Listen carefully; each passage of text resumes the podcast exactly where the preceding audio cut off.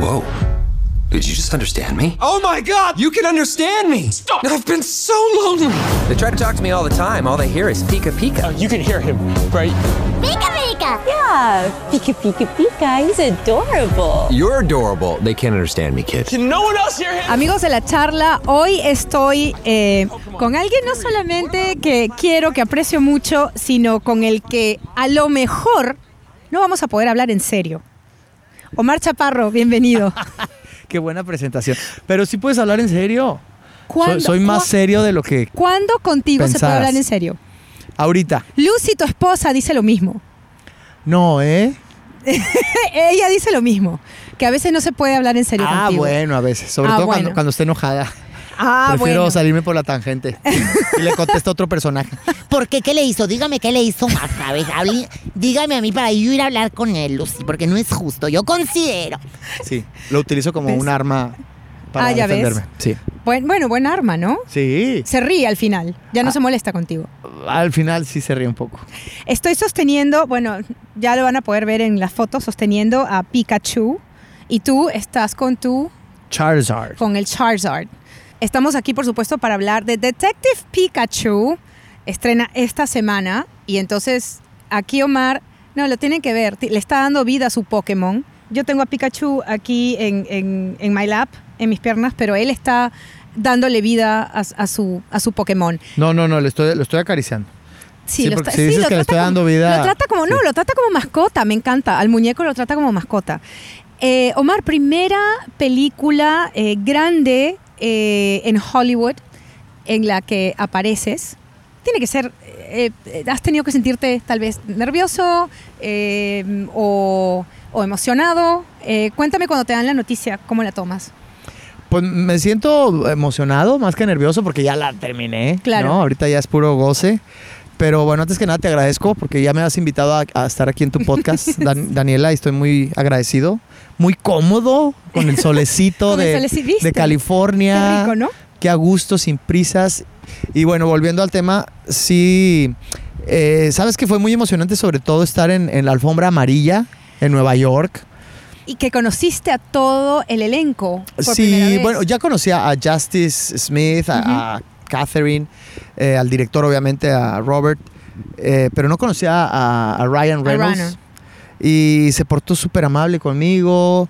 eh, fue, fue muy emotivo, te voy a decir por qué. Porque yo tenía dos meses de estar filmando una película en México, que es eh, esta película de Pedro Infante que se llama Como Caído del Cielo y tenía prácticamente dos meses sin estar, sin estar con mi familia. Entonces ellos volaron de Los Ángeles a Nueva York y yo volé de México a Nueva York. Entonces nos encontramos en la alfombra. Sí, qué Mi, lindo. mi hijo Emiliano cumplía 14 años. Ese día, Al día siguiente, pero... 14 Emiliano ya, por Dios, cómo crecen. Pero aparte Emiliano eh, eh, fue quien me instruyó para hacer esta película. Fue el que me dijo todo lo que yo no Él sabía era, de... él era entonces fan de Pokémon. Se disfrazó en Halloween de, de Pikachu No. varias veces, este, Es que- en la escuela. Bueno, eh, eh, no, bueno, no es de la generación de Pokémon, pero hay fans de toda la generación, o sea, de, de- porque Pokémon empieza en los 90, En los 90. A mí, me- a mí no me no tocó tanto, digo, claro. conocía igual que tú del mundo Exacto. Pokémon, pero no, no era fanático, ¿sabes? No me- entonces no me, te, tocó. toca, te toca que, que Emiliano te dé una clase. Emiliano leyó el guion conmigo y me dijo, tienes que hacerlo, está genial, está súper bien escrito.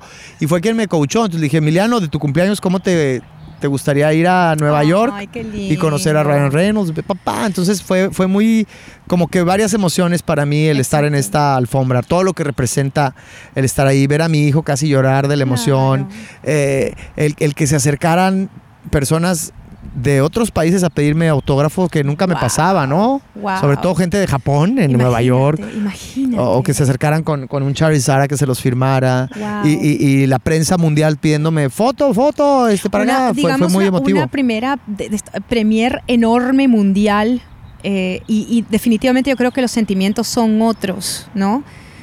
Es como que has, has llegado a, a- a- o sea, he llegado aquí, eh, con todo el trabajo he llegado aquí y estoy pasando por esto que me ha costado, porque te ha costado años. Sí, pues por eso es tan emotivo, porque, porque ha sido difícil, o sea, ha sido complejo, nos ha costado tiempo, nos ha costado dinero, nos ha costado sacrificios, lágrimas a veces, cuando las cosas no, no Sí. van como uno quiere, el estar en un momento así tan importante, pues obviamente te hace sentir agradecimiento, una, un sentimiento de gratitud muy, muy grande.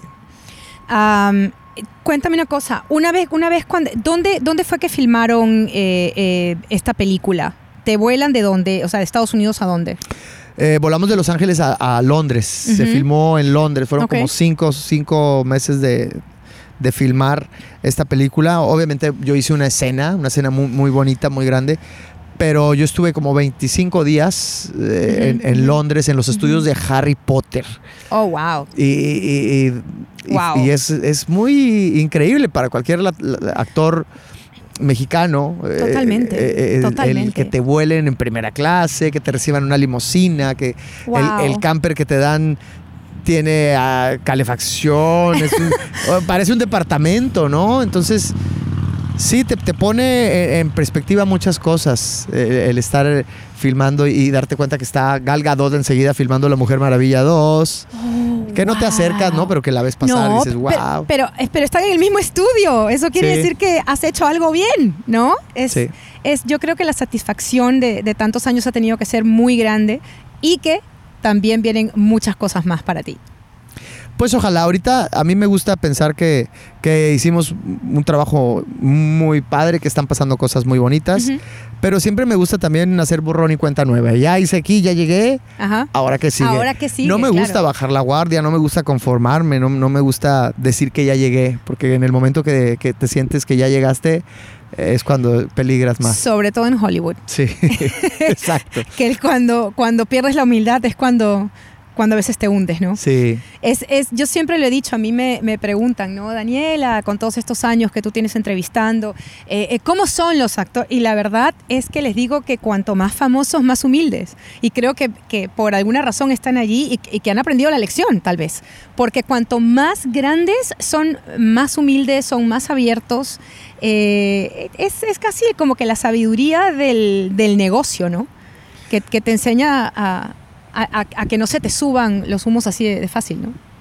Pues que yo creo que no hay otra manera de, de llegar, ¿no? Uno, uno llega a, a partir del esfuerzo. Bueno, lo que he visto yo no te cuento, pero Hay de todo, ¿no? Hay de todo. Pero en, en- en mi aprendizaje, en mi escuela, yo he aprendido a base del, del esfuerzo, de dormir poco, eh, de la de disciplina, Ujú. del sacrificio, del no ver a tu familia. Eh, entonces, cuando finalmente logras algo, pues simplemente lo agradeces y, y- y dices, wow, pero todavía me falta mucho Claro. y hay que seguir, what's next? hay que seguir aprendiendo.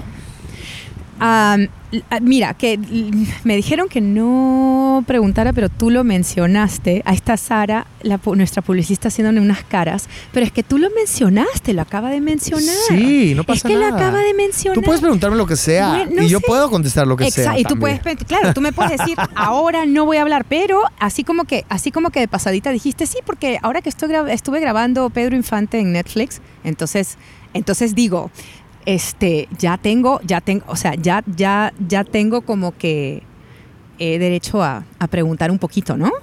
Yo creo, yo creo. Cuéntame, cuéntame de Pedro Infante en Netflix, eso debe estar espectacular. Pues es que no puedo contarte, mira, me están viendo ya muy sí, feo. sí, sí, sí, yo sé. Lo único que puedo decirte es que sí se hizo una película donde voy de Pedro Infante. ¡Eso! Eh, y no voy de Pedro Infante. O sea, hago como dos personajes. Ah, no te creo.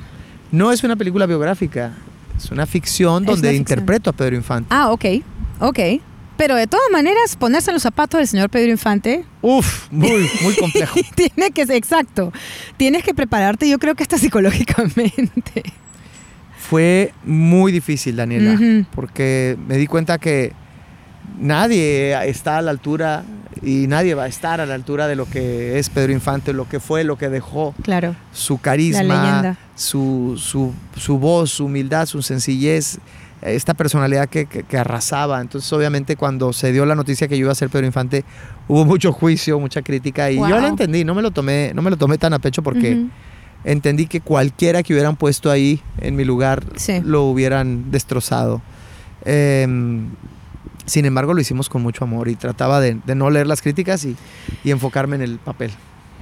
Es increíble eh, el acceso que tenemos en las redes sociales, pero también es increíble también cómo hay gente que se dedica simplemente a criticar, a odiar y que aprovecha el estar detrás de un teléfono o de una computadora eh, anónimamente para realmente ser cruel. Sí. Y cuanto más famoso, más de esos tienes, ¿no? sí ¿Cómo, cómo lidias con eso? Porque es que en, en al- en algún momento, Mar, tiene que molestar, tiene que doler, tiene, o sea, somos seres humanos, o simplemente no lo lees, o, o qué haces. No, evidentemente sí, había críticas que, que sí me llegaban y sobre todo que estaba en una etapa de creación del personaje. Mm, Eh, eh, para bien o para mal, Netflix lanza esta fotografía, ¿no? De donde yo estoy representando a, a- a Pedro Infante, que a mí no se me avisó que le iban a lanzar. Ellos fueron los que dijeron, aquí va Omar Chaparro a hacer esta película y esta es una de las fotos. Y se vino el juicio cuando yo estaba en mi proceso creativo de construcción del personaje. Entonces, uf, era inevitable verlo en la tele, en las redes sociales. eh, eh, Entonces sí me, me- me- me- me afectó, sobre todo críticas, como tú dices, un poquito, pues con mal, mala intención, con ujú, saña, ¿no? De. Cosas como, o- ojalá y, y lo más real de esta película sea el accidente aéreo y también te mueras. oh Eh, my God. O, o que incluso hablaron a la, a la oficina para, Wow. para amenazarnos. ¿Qué? Hablaron para, por teléfono para, para amenazar. Amenazas duras, o sea. Y, y lo que yo hacía fue mejor cerrar la computadora, cerrar, apagar el teléfono, apagar la tele y, Uf. y enfocarme en crear eh, Fuerte. el personaje. Pero sí me distrajo un poco, un rato. No, no, no, definitivamente. Y es que, es que no, de veras, o sea, te digo, eh, eh, cuanto más exposición y, y- y- y- y más fama también viene con esto, pero bueno, lo que mucha gente no sabe es que los comediantes son los artistas dramáticos más grandes a veces. O sea, es, es una combinación que mucha gente cree que, ah, Omar Chaparro, no. No, realmente cuando el comediante se mete en el drama, es el, es el personaje más dramático. Todavía no entiendo por qué, pero lo he visto en Jim Carrey, lo he visto en gente, en, en muchísimos comediantes Steve que cuando. En ejemplo. Steve Carell, exacto, que cuando se meten en el drama son los mejores. Esa dualidad del comediante es una de, la- de la- de las principales cosas a veces para el drama. No sé, Daniela, yo creo que lo- que, lo que sí sé es que el- el- la comedia es una de las, de las ramas más, más delicada, más, Ah, más delgada, Pero más, por supuesto, hablaba, difícil. ¿no? Hablaba con Olivia Wilde hace un par de días en su debut, eh, eh, ella está haciendo su debut directorial con Booksmart y le digo, es que yo, si fuera actriz como tú, es que en la vida hubiera escogido mi debut directorial con una película, nunca con una comedia, perdón, nunca con una comedia, nunca. Y se ríe y me dice, sí, pero es que la comedia está devaluada en ese sentido, no saben lo difícil que es hacer comedia. Y es que es realmente uno de los géneros eh, más difíciles. Devaluada y no solamente en, en México, en, en el En mundo. todos en los lados. mismos Óscares. En el Oscar no, hay un... no- no hay exacto. nominación a la mejor comedia o al Exacto. mejor cómico o al mejor comediante. Exacto. No existe. Gracias a, a Hollywood Foreign Press por, no de veras, por hacer el Golden Globe y por, y, y y por eh, calificar comedias todos los años, porque realmente Exacto. si no, no tendrían reconocimiento, el reconocimiento debido. Claro. Eh, Entonces te repito, cuando uno explora la, la- la comedia, simplemente creo que como actor expandes tu, tu rango y luego es más fácil poder bajar, bajar el- el- este abanico de posibilidades, ¿no? Entonces a mí, a mí, por ejemplo, me sirvió mucho hacer programas como, como Sabadazo, que usábamos la farsa, ¿no? Y que mucha gente también critica que estuve ahí y que a, a lo mejor no me siento muy orgulloso de haberlo hecho, pero sí agradecido porque aprendí a explorar estos rangos tan abiertos y, y luego me siento muy cómodo haciendo drama o, o- o bajar Wow. a, niveles mucho más tenues y sutiles. De- definitivamente todo es un aprendizaje y un crecimiento actoral que al final se necesita para seguir en la carrera, ¿no? Sí, totalmente. Pero, pero estamos satisfechos con, con lo que hicimos en, en como, como Caído del Cielo. Creo que es una película que. Que va a sorprender a mucha gente. Que ahí está mi paisana eh, Stephanie Cayo contigo. Sí, espléndida actriz, súper linda. Hicimos muy buena química. Ana Claudia Talancón. Ana Claudia.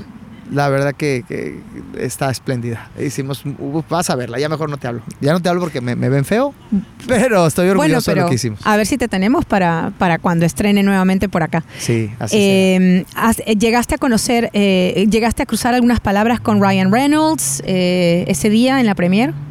Sí, Sí, sí, porque no tuvo oportunidad de conocerlo en la, en la filmación. Como sabes, él presta la voz de Sí. Pikachu. Sí. Entonces, él, él realmente no está. Hay, hay un actor que hace todas las líneas de, de Pikachu, pero él no estaba en ese momento. De hecho, él pude darme cuenta yo que, que después de que filmamos hace las, las- la voz de Pikachu y cambia lo que está escrito. Es un cuate tan genial y la verdad que tiene- está tan posicionado y lo- es, es un tipo tan respetado Sí. que prácticamente lo dejan hacer lo que le dé la gana. De hecho, Y bueno, hay, hay una. hay- hay- en la película vas a darte cuenta, cuando salgo yo hablando, no estaba obviamente eso en el, en el script, en el guion. sí. Y él dice. Le dice, Tim, ¿qué está diciendo? Dice, no sé, amigo, lo único que escucho son consonantes y lo único que veo son pezones. Porque salgo con el abrigo abierto, ¿no? Entonces le, le reclamé, de hecho, cuando lo vi en la alfombra, le dije, gracias por decirlo de mis nipples. Y le dio mucha risa. No, él, él es genial. Y, y como, como, como dicen aquí en, en- en Estados Unidos, no hay eh, canadiense que no sea simpático, ¿no? Es, Sí. es, es muy simpático, muy down to earth, eh, muy, muy buena gente. Cada vez que lo he entrevistado también... eh, bueno, nuevamente, cuanto más grandes, a veces you know, son más humildes. Muy buena onda. Su esposa embarazada, ¿también lo felicitaste? No, porque cuando, cuando yo lo vi no había visto a su esposa. Su esposa llegó unos minutos sí, tanto. ya, no- no entonces están esperando el segundo hijo. Sería bueno que Omar Sí. Chaparro le dé un par de consejos de cómo criar una tribu. Tres, ¿no? Tres. Tres. Tres. Tres. Ya, ya paramos ahí. Sí, pero vamos, o sea, son tres. Son tres. Habría que pedirle consejos a mi Y esposa. ya, y espérate, ¿la mayor cuántos años tiene? 17. Uy, ¿ya vino con los novios? No tiene novio. Pero te va a venir en cualquier momento, ¿no? Tú sabes eso. Yo de eso pido mi limosna. Ya le digo a mi esposa que con- hay que conseguirle novio a la niña, pero se la pasa tocando el piano, pintando. No quiere tener novio. Bueno, de tal palo tal astilla, ¿qué cosa querías? Eh, bueno, pero yo sí tengo novio. Ah, no. Digo, no, quise decir que, que yo sí era noviero, pues, a esa edad.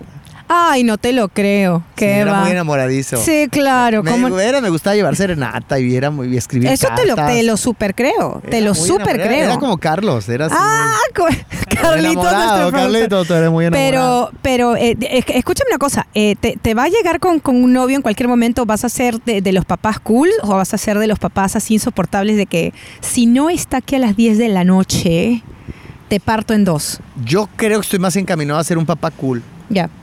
Como la verdad, este, casi no estoy en casa, casi siempre estoy trabajando. Cuando estoy, no quiero regañarlos, me cuesta Oh. trabajo. Quiero, quiero apapacharlos, este, decirles cuánto los amo, llevarlos a pasear al cine en motos. Soy un papá cool. Y a Lucy le toca, le, le toca la mala parte de que, Sí. ah, yo soy la mala. Claro, el papá no, a ella le toca. Y ¿no? de eso se queja ella. Eh, claro, pero por supuesto que se queja. a ti porque yo siempre los regaño. claro. Sí, solo algunas veces sí. Me conocen también enojado. Pocas, muy pocas veces, sobre todo Emiliano. Me han visto sacar las uñas. Wow. Eh, pero cuando las saco, sí las saco. Me imagino, porque casi nunca estás molesto. Entonces, el día que te molestas, Sí. eso sea a la, a la enésima potencia. Sí, sí, sí. ¿Qué balance haces de cuántos años ya en... ¿Cuántos años ya de vecinos tenemos, hijo? De vecinos acá, dos Sí. años y medio. Dos años y medio. Sí. ¿Qué balance haces de esos dos años cuando dijiste, bueno, eh, familia, tribu, nos vamos a Los Ángeles? Así, nos vamos a Los Ángeles. Ya está. Fue de esas decisiones que tomas, yo creo, sin pensar. Mm. Y que te das cuenta de la decisión que tomaste hasta que ya te das cuenta y que dices, ¿qué hice? ¿Qué fregados? Y se me pasó igual cuando me vine a, a México, de Chihuahua, mi, mi- mi ciudad natal, a México. Wow. Cuando llegué a México y vi el, el gentío y que me paré La urbe. En, en la avenida más grande del mundo, Avenida Insurgentes, que me solté llorando y dije, ¿qué hice? Wow. Me pasó igual aquí en Los Ángeles, como a los al mes que llegué, que, que había, que, que- que dije, ¿y ahora de qué voy a vivir? En, en- en la tercera ciudad más cara de Estados Unidos. No, que me di cuenta lo caro que era. Sí, sí, sí, sí. sí, sí. dije, ¿qué hice? Pero dos años y medio después te dije, Sí. o te puedo decir, Sí. que hice lo correcto, que dije, va. Costó, fue difícil, pero está valiendo la pena. Pitbull dice que una maestra que le cambió la vida fue la que le dijo, la peor decisión es la que no se hace. O sea, lo peor que puedes hacer es no tomar esa decisión y no lanzarte. Porque realmente sí, los que no, el que no arriesga no gana. Y puede ser, y puede ser porque le ha pasado a muchos paisanos tuyos y muchos eh, eh, latinoamericanos en general que llegan a Los Ángeles eh, hambrientos y que dicen, bueno, ahora sí la puedo hacer. Y, y no ha pasado. Y no ha pasado. No, y es, y es el pan de cada día de, de mucha gente que está aquí. Y es triste ver muchos actores, actrices, escritores que vienen con ese sueño Sí. y que tienen que trabajar haciendo otras cosas. Digo, sin demeritar el trabajo de, de- de los meseros, de ayudantes de Sí, cocina. sí. Pero tú ve, tú ve Pero no están me- me ha siendo su pasión. Me ha tocado eh, mira, a muchos restaurantes y que se acercan y me dicen, Omar, yo soy actor y, Wow. y estás de mesero. Le digo, Wow. brother, yo también fui mesero antes de, estar Claro. aquí. Tenemos que, que picar piedra. No, no, no, eh, la clave está en dos cosas. En no dejar de creer en ti. Tienes que cre- Uf. creer en ti, que es la parte más compleja. Sí. Y dos, no rendirte. No rendirte. es que la depresión lleva, a veces es, es como co- el downward, el downward spiral, ¿no? Te comienzas a deprimir y de ahí no sales. Y cada vez estás más abajo. Y entonces las oportunidades tampoco llegan. Es que, mira, es, es fácil creer en uno cuando las cosas van bien. Sí. Lo difícil es seguir creyendo Cuando te dijeron a no pesar de todo. Cinco veces. Cuando fuiste a 10 castings y te dijeron que no. Cuando Wow. te salen canas. Cuando tu acento no es el mejor. Cuando no tienes la estatura, no. cuando no tienes lo que se requiere. Ahí es cuando está más difícil creer en ti. Es lo más difícil. Pero te tenemos aquí después de una gran premier, una gran película para, eh, eh, vamos, eh, todo un mundo de fanáticos que están esperando Detective Pikachu. Y por supuesto también vamos a estar atentos a Pedro Infante. Y gracias Omar por haber estado con nosotros en la charla. Te esperamos pronto. Ganosa, siempre con muchas ganosas de estar contigo. Invítame cuando quieras. Por supuesto, aquí bienvenido. Gracias. A la vida y al amor. In my head, I saw that differently.